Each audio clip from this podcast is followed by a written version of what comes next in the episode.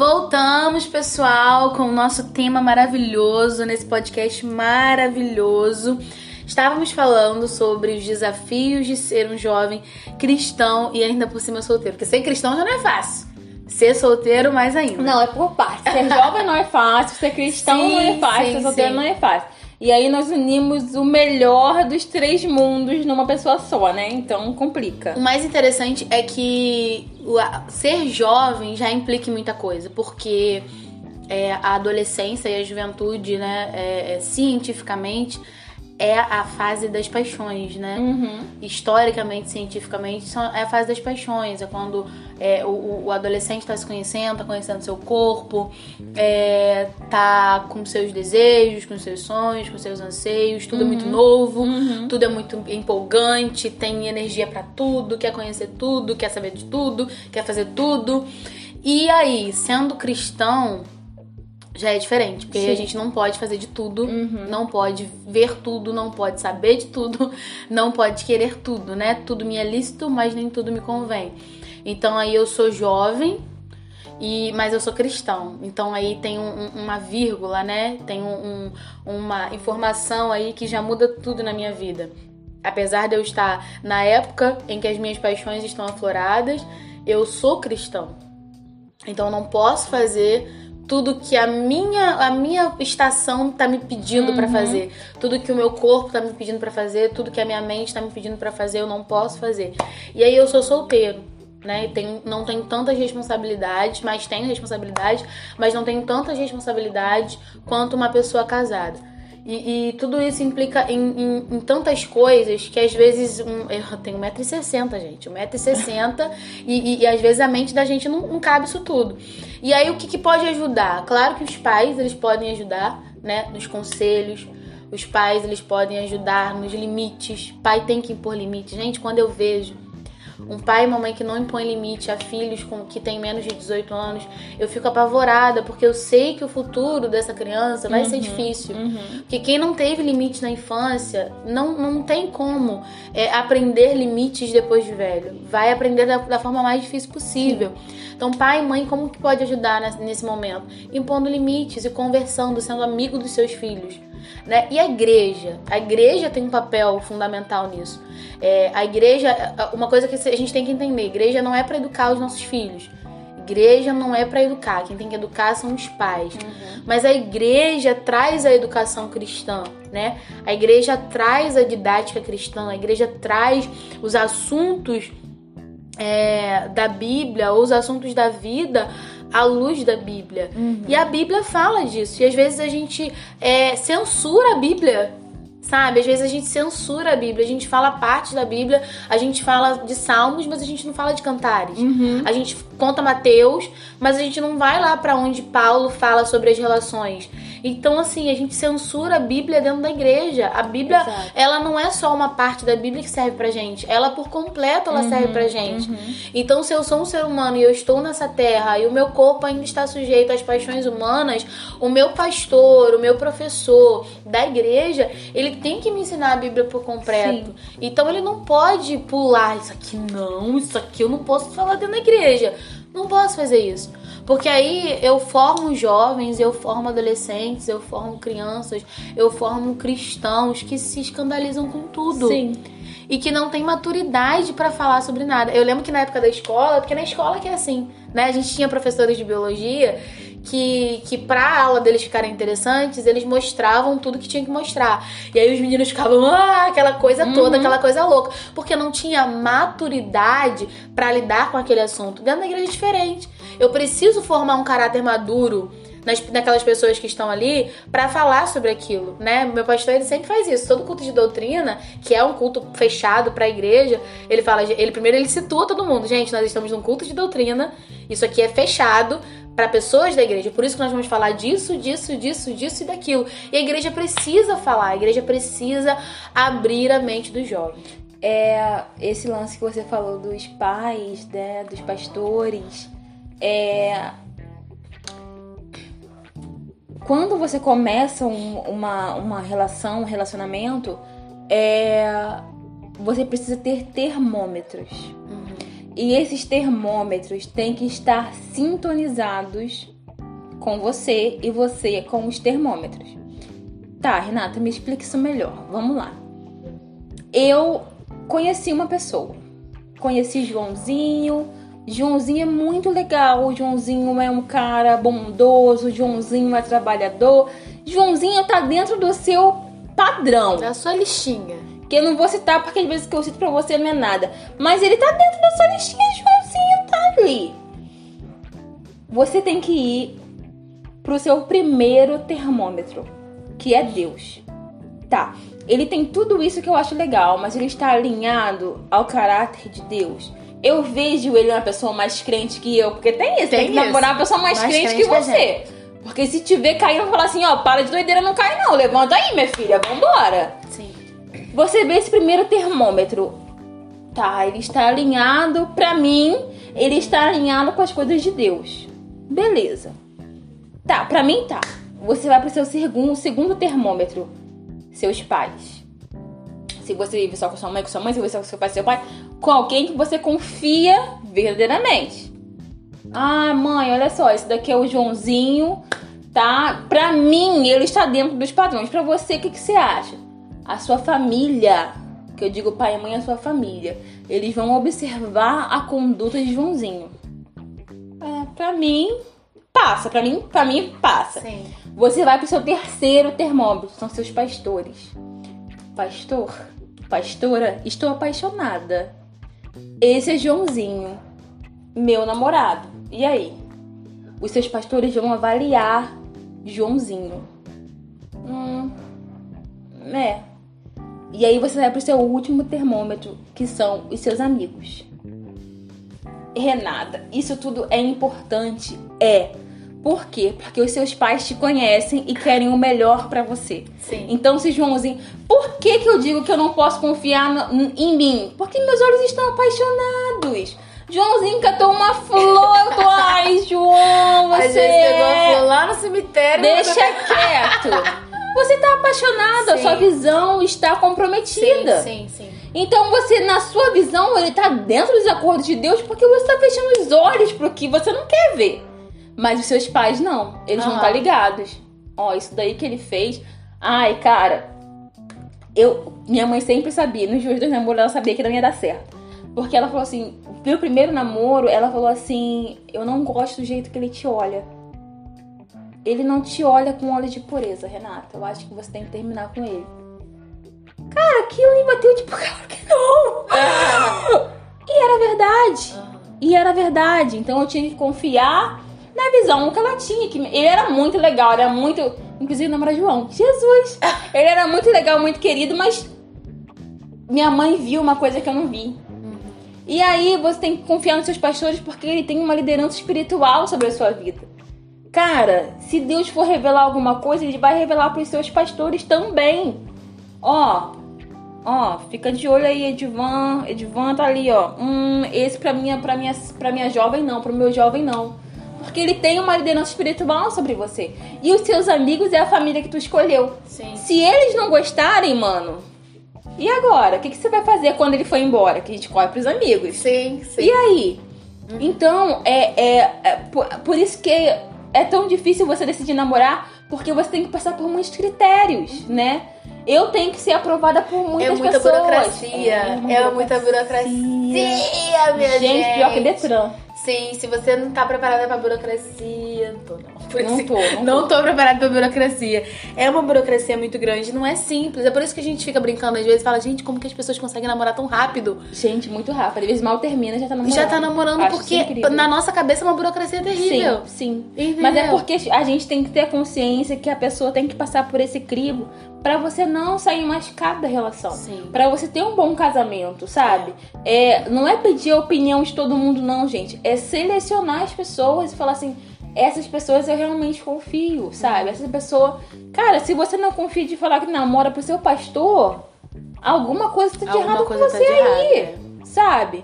E, então, por isso que é importante a, a igreja estar preparada pra- pra falar sobre namoro, porque se a minha igreja fala sobre namoro, eu sei que eu posso chegar para meus pastores e falar assim: Tô namorando. Sim, isso é, isso é, é essencial. Exato. Você ter essa liberdade. Exato. Então, você assim, ter esse caminho, esse acesso. É, é. E aí, por isso que os pais e os filhos têm que se aproximar. Essa relação, ela tem que ser fechada. Porque senão você não vai ter coragem nunca de falar o que você tá sentindo pro seu pai, pra sua mãe.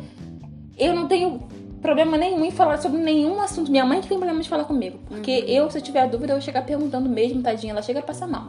Mas eu tenho que falar com ela, Bia, você é minha amiga. Se eu não puder chegar pra você e falar assim, Bia, É. o que, que você acha de fulano? Uhum. Caraca, a nossa amizade tá acontecendo Sim. alguma coisa errada. Então, assim, é por isso que é legal ter essa rede de apoio, sabe? E você tem que estar ciente que a pessoa vai passar por todo esse processo e você também vai. Exatamente. Pelos pais. Gente, olha que pânico de conhecer os pais que eu tenho. Jesus, misericórdia.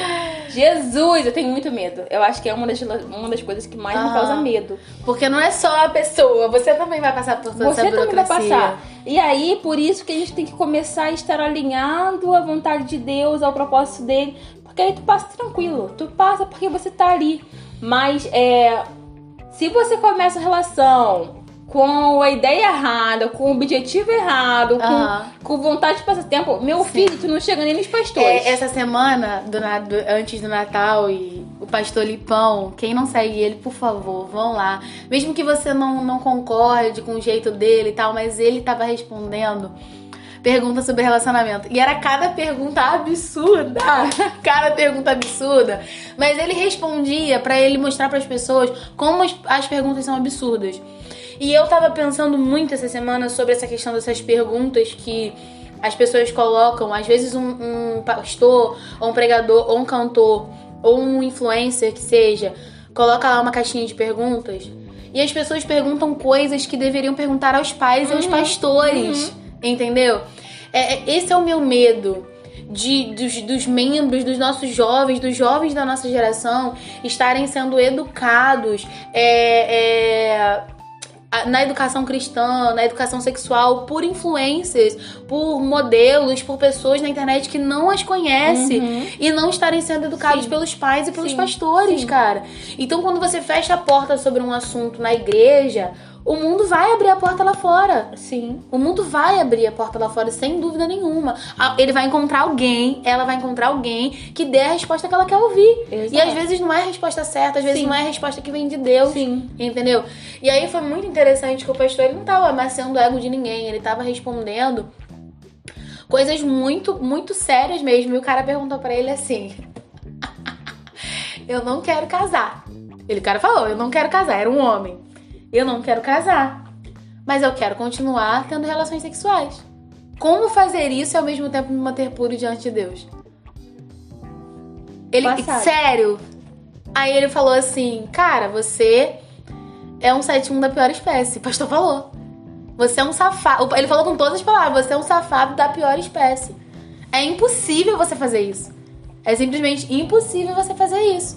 Então, se esse cara ele tivesse uma base espiritual na sua igreja local, Uhum. que o pastor ensinasse, a gente vai falar sobre isso, sobre esse assunto. O pastor ensinasse pra ele os perigos da relação sexual antes do casamento, o que que implica na vida dele, ele nunca ia jogar uma pergunta dessa nunca. na internet para as pessoas sim, verem. Sim. Sabe? Ele nunca ia jogar Sim, uma mas é pergunta. porque isso também não abre, abre uma outra ala assim desse assunto, porque não é nem os pastores apenas falarem sobre namoro na igreja, não, com os jovens, com, com as pessoas mais velhas, não. É porque hoje em dia não se fala mais de santificação. Sim, Hoje em dia não se fala mais de renúncia. sim. E tem até uma relativização, porque nós temos pessoas que fazem e, tipo assim, acham que tá tudo E bem. acha que tá tudo bem. Então, assim, é. é- como, como que eu vou saber se eu não busco, porque também já vai do erro Sim. ali do membro, Aham. Tá? Se você é membro que fica esperando seu pastor, ah, eu vou esperar meu pastor falar, valeu, Até vai procurar. tá na Bíblia. Tá na Bíblia.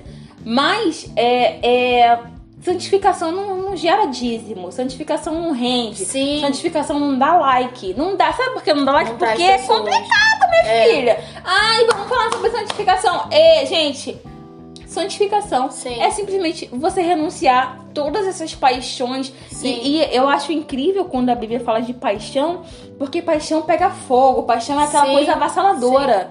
Amor é brando, mas paixão é, é uma tsunami vindo na sua direção. Sim, sim. Então, Se você não consegue renunciar a esse tsunami que surge dentro de você, você vai viver a sua vida e você vai achar que está vendo Deus em coisas onde dele não Exatamente. É esse o, o meu medo sobre essa modernização né, da igreja, o evangelho tá em todos os lugares e eu, eu amo isso, eu acho isso lindo.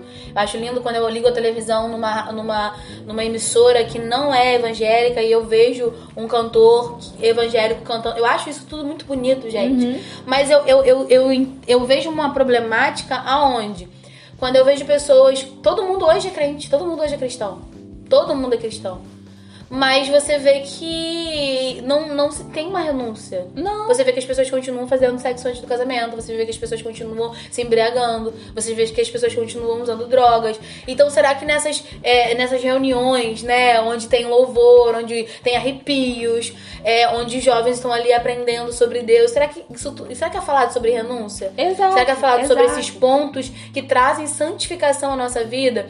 Eu, é, uma, uma, um, um famoso que teve a, aproximação com pastores e, e mudou de, de atitudes, que eu vi falando isso na mídia, foi o Justin Bieber. Que ele falou, perguntaram pra ele, uma coisa que você mudaria na sua vida? Ele falou, cara, o sexo antes do casamento. Hoje eu entendo. Cara, ele falou isso abertamente, eu achei isso incrível. Sim. Porque as pessoas se dizem cristãos. Ah, eu aceitei Jesus, eu encontrei Jesus, eu me batizei. Mas esse ponto as pessoas não tocam. Exato. E ele falou isso. Ele falou, cara, e ele escreve músicas sobre isso. Uhum. The Holy é sobre isso. Ele, fa ele falou sobre isso, sobre a questão de casar, cara. De casar, é, de honrar a outra pessoa, de Uhum, honrar a Deus. uhum. E ele falou que essa seria uma coisa que ele mudaria na vida dele. Então ali eu vi um ponto onde o evangelho transformou, renunciou o, o modo de pensar dele. Sabe? Ele renunciou aquilo. Até ele casar, ele, ele, ele, ele parou e, e- e só depois do casamento. Exato, Porque ele porque entendeu aquilo. A verdade é que existe é, uma normali uma norma no, eita, Normalidade. normalização, Normalização. ah, contrária. É, as pessoas não falam sobre sexo antes do casamento, mas condenam os jovens cristãos que não são mais virgens. Sim. Mas, mas não fala. Sim. Mas condena. Não fala. Fica uma, uma, uma coisa inviável. Porque a gente tem que entender que terão jovens dentro da igreja que não são mais virgens. Gente, e aí, essas pessoas têm até dificuldade pra casar. exato. Vai ter, vai Sim. ter. Não adianta. Não adianta. Vai ter jovem que não é mais virgem dentro da igreja.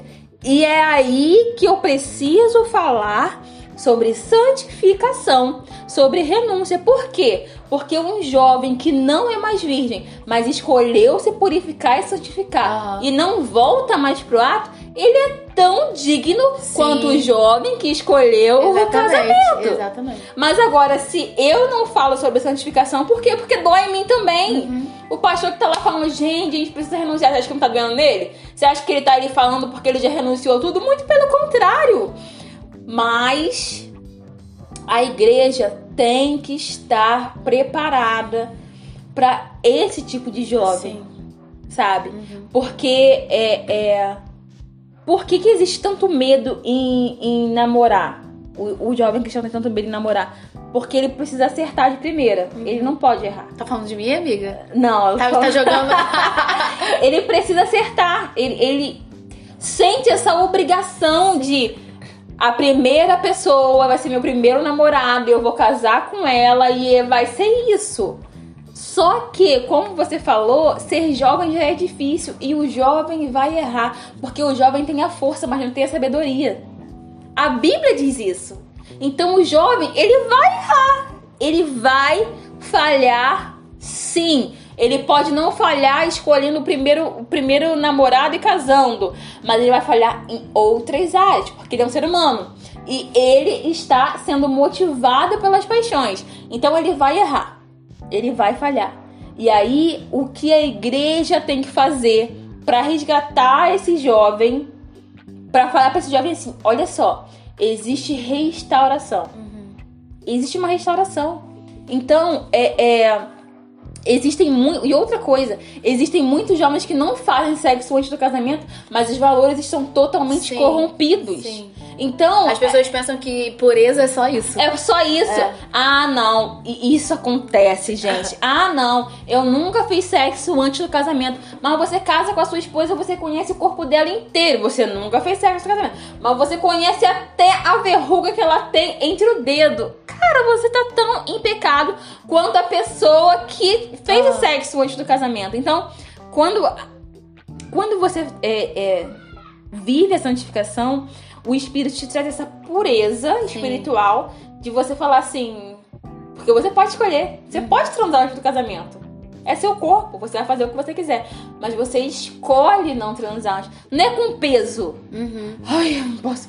Porque as pessoas Sim. falam com peso. Não pode Sim. transar. Sim. Uau! Só que aí você fala, não, eu posso escolher isso. Aham. E com leveza. Eu vou, eu vou escolher. É como você escolhe não roubar. Aham. Nossa, isso daqui é de Bia. Gostei. Mas não vou levar, é de Bia. Não existe um peso nessa consciência. Sim. Ai, ai, não posso roubar, não posso roubar. Mas agora, quando se fala de sexo antes do casamento, as pessoas quase têm barra de ai, meu Deus, ai, meu Deus. Só que isso tem que ser uma escolha leve. É uma renúncia, vai doer. Mas você escolhe com leveza. Porque você entende que você tá semeando aqui pra colher lá, sabe? Então, assim, é, é, a gente tem que estar preparado pra aceitar os jovens que tiveram relação sexual antes do casamento, pra mostrar que Deus tem uma nova vida pra gente todos Sim. os dias, Sim. todos os dias. E Pra dizer que Deus vai restaurá-los, está restaurando-os e que eles, e como você falou, que eles são dignos também de um exato, casamento abençoado. exato, exato. E que as pessoas é, não precisam ficar é, é, olhando com outros olhos, até as pessoas pretendentes, né? Porque tem gente que tem essa. Poxa, essa menina não, essa menina Uhum. veio do mundo e ela já tinha, e com ela não vai casar. Às vezes até gosta, Sim, mas às vezes não, não vai porque a pessoa teve um histórico lá. sim. Foi o que eu falei, às vezes a gente tem um pouco de medo e tal, um preconceito. Mas, gente, Deus os restaurou, sim, Deus a sim, restaurou. sim. E, e- e Deus e Deus traz a pureza de volta, Sim, mano. Deus traz. Deus traz, cara. É, é, é lógico que pra esse jovem vai ser muito mais difícil porque foi uma escolha dele, ele vai colher Sim, essa consequência. sim. E fato, Sim. mas Deus restaura Sim. a pureza e e e Deus não nos torna indignos Não. porque você namorou e não deu certo. Eu tinha essa crença limitante de que eu era indigna. Então, eu só poderia namorar se eu for namorar. eu namorei tem- o Jonathan McRae e não deu certo, mas eu tô feliz pra caramba. As pessoas, Jonathan, aí pastor tipo. Não tinha ninguém na igreja com esse nome. É. É. E, cara, quando. Como a gente falou no primeiro, quando você se con- conhece o amor de Deus, Você não aceita migalhas. Não, e aí, é.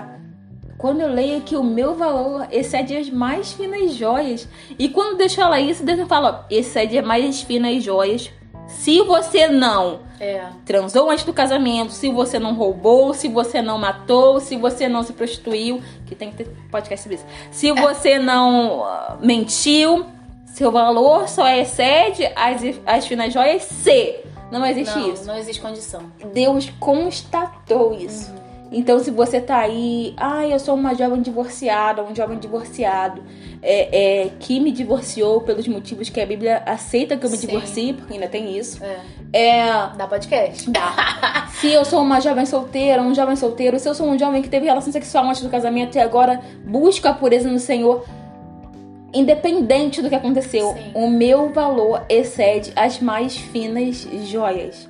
Então, meu querido diamante negro, meu querido rubi, você tem valor. E em Deus sempre há restauração. Amen. Que Deus abençoe você. Gastando meu inglês. Sim. Deus abençoe vocês. Até a próxima. É difícil, mas Deus nos ajuda. Beijo.